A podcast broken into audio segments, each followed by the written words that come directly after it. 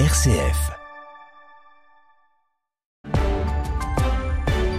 RCF, il est 19h.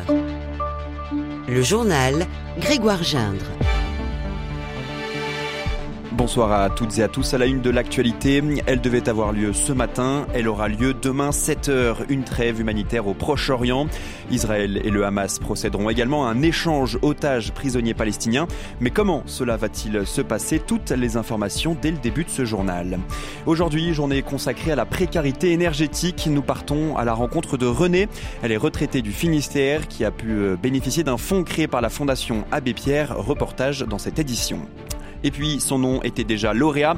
Coup double désormais pour le roman Triste Tigre qui a remporté le prix Goncourt des lycéens. Mais au fait, comment attribue-t-on ce prix? Réponse en fin de journal.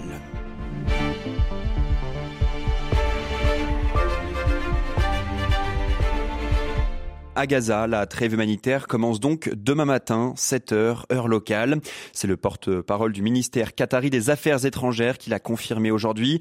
Cette trêve va durer 4 jours. Elle comprend un arrêt complet des activités militaires, la libération de 50 otages israéliens et de 150 prisonniers palestiniens. Le gouvernement a approuvé cet accord malgré des dissensions internes. Le ministre de la Sécurité nationale a évoqué, je cite, une erreur historique car la pause permettra, selon lui, au Hamas de se renforcer. Alors comment tout cela va se passer demain? Décryptage du général Jérôme Pellistrandi, le directeur de la revue Défense nationale. Alors en théorie, il devrait plus y avoir de combat, une espèce de silence dans euh, la bande de Gaza, euh, plus de frappes euh, par l'artillerie israélienne, plus d'attaques de roquettes tirées par le Hamas, donc une espèce de période sans bruit de guerre. Il y aura les opérations propres au transfert des otages, extrêmement délicates. Ces otages sont cachés dans la bande de Gaza, certainement dans des caves, dans ces fameux souterrains, donc il faut les regrouper. A priori, il y aurait 13 otages qui seraient libérés, donc les transférer progressivement vers le sud, vers euh, donc le poste euh, de Rafah qui marque l'entrée en Égypte. Et puis simultanément, des convois d'aide humanitaire, on aura en quelque sorte des va-et-vient. Et derrière, la question se pose de qu'est-ce que le Hamas va faire pendant ce temps-là? Va-t-il en profiter pour se réorganiser militairement puisqu'il est sous la pression des forces israéliennes depuis, on va dire, le 7 octobre soir? Et la principale association de familles d'otages s'est déclarée heureuse de l'annonce d'un accord pour une libération partielle des, des otages, mais dit ne pas savoir pour l'instant qui sera libéré et quand. L'extrême droite continue sa progression en Europe. Cette fois, c'est aux Pays-Bas qu'elle fait une percée historique lors, de, lors des élections législatives. Le Parti de la Liberté est arrivé en tête du scrutin. Il est dirigé par Geert Wilders, lui qui a bâti sa carrière en dénonçant une invasion islamique de l'Occident. Cependant, si son parti arrive en tête, il faut souligner euh, qu'il est peu probable qu'il parvienne à réussir une, à réunir, pardon, une coalition suffisante pour euh, gouverner. Pour autant, les résultats de ces euh, élections sont une nouvelle alerte pour l'Union européenne. C'était un scénario redouté par euh, Bruxelles, Baptiste Madinier. Oui, car le programme du Parti de la Liberté laisse peu de place au doute quant à son euroscepticisme. Il annonce déjà son intention de désobéir aux règles européennes en matière d'asile et de migration, rejette, je cite, le diktat d'une institution qui s'approprie de plus en plus de pouvoir et accapare l'argent des contribuables, et enfin, le PVV réclame un référendum contraignant sur un exit, une potentielle sortie des Pays-Bas de l'UE.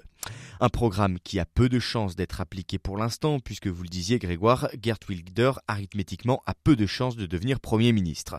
Mais le signal est mauvais quand même pour Bruxelles, à quelques mois des élections européennes. Le symbole est encore plus fort venant d'un pays fondateur de l'UE, et il est probable que ces résultats annoncent un nouveau bouleversement des équilibres au Parlement à Strasbourg. Le PVV pourrait y faire son entrée aux côtés du Rassemblement national et de l'AFD allemande déjà présent, ou bien aux côtés euh, des élus espagnols de Vox ou des Polonais du PIS, eurosceptiques également. Et vivement juin 2024 a tweeté à ce sujet Jordan Bardella, le président du Rassemblement national. Voilà une information qui devrait en faire tiquer certains lorsque l'on lit dans un communiqué de l'OMS Chine, maladie respiratoire et inquiétude. Eh bien, il y a justement de quoi s'inquiéter. Les autorités et les médias chinois font état d'une hausse d'une des maladies respiratoires dans le pays, une pneumonie qui toucherait principalement des enfants selon les dernières informations. Quatre ans après la pandémie de Covid-19, l'OMS demande à la population de prendre des mesures comme la vaccination, la distanciation physique ou de rester chez soi en cas de symptômes. En France, c'est une mesure pour atteindre le plein emploi, selon Bercy.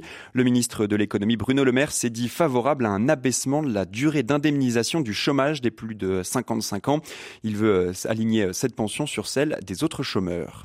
Aujourd'hui, journée de la précarité énergétique à l'initiative de la Fondation Abbé Pierre.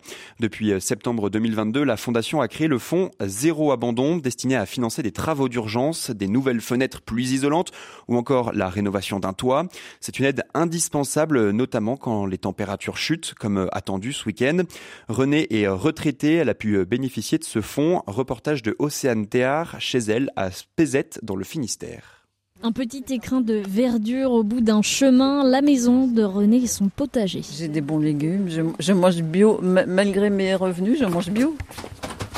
La retraitée a emménagé en 2017, mais avec euh, le charme de l'ancien viennent aussi de gros problèmes d'isolation. Les fenêtres euh, en bois à petits carreaux étaient même pourries, le bois était pourri. Ça prenait l'air même, enfin, quand je mettais la main devant. Euh, il y avait des inondations. René change elle-même les fenêtres, les Velux, mais avec ses petits moyens, impossible de s'attaquer au toit de la salle de bain. Je me suis douchée à 8 degrés tout l'hiver dernier. C'est tonique. Elle entend alors euh, parler de l'ALECOB, agence locale de maîtrise de l'énergie dont fait partie Oriane Morvan, qui a commencé par réaliser une visite aux énergies chez René. On regarde tout ce qui est isolation, les fenêtres. Euh, s'est intéressé ben, à la problématique que rencontrait madame, c'est-à-dire euh, le fait qu'elle est froid en fait dans sa salle de bain. 1500 euros pour réparer le toit. Dessous, euh, on a rehaussé un tout petit peu de manière à mettre plus de laine de verre qu'il n'y avait avant. Avant, il y avait 10 cm et ça a été fait, comme ça a été fait il y a très longtemps. Celle qui est fabriquée maintenant est de bien meilleure qualité. René a également pu bénéficier d'aide du département, notamment pour installer un poêle à peler pour se chauffer cet hiver. Un reportage réalisé par Océane Théard, RCF Finistère. Et ce sont 12 millions de Français qui vivent comme René en France. Une proposition de loi transpartisane a d'ailleurs été présentée aujourd'hui par un collectif de députés.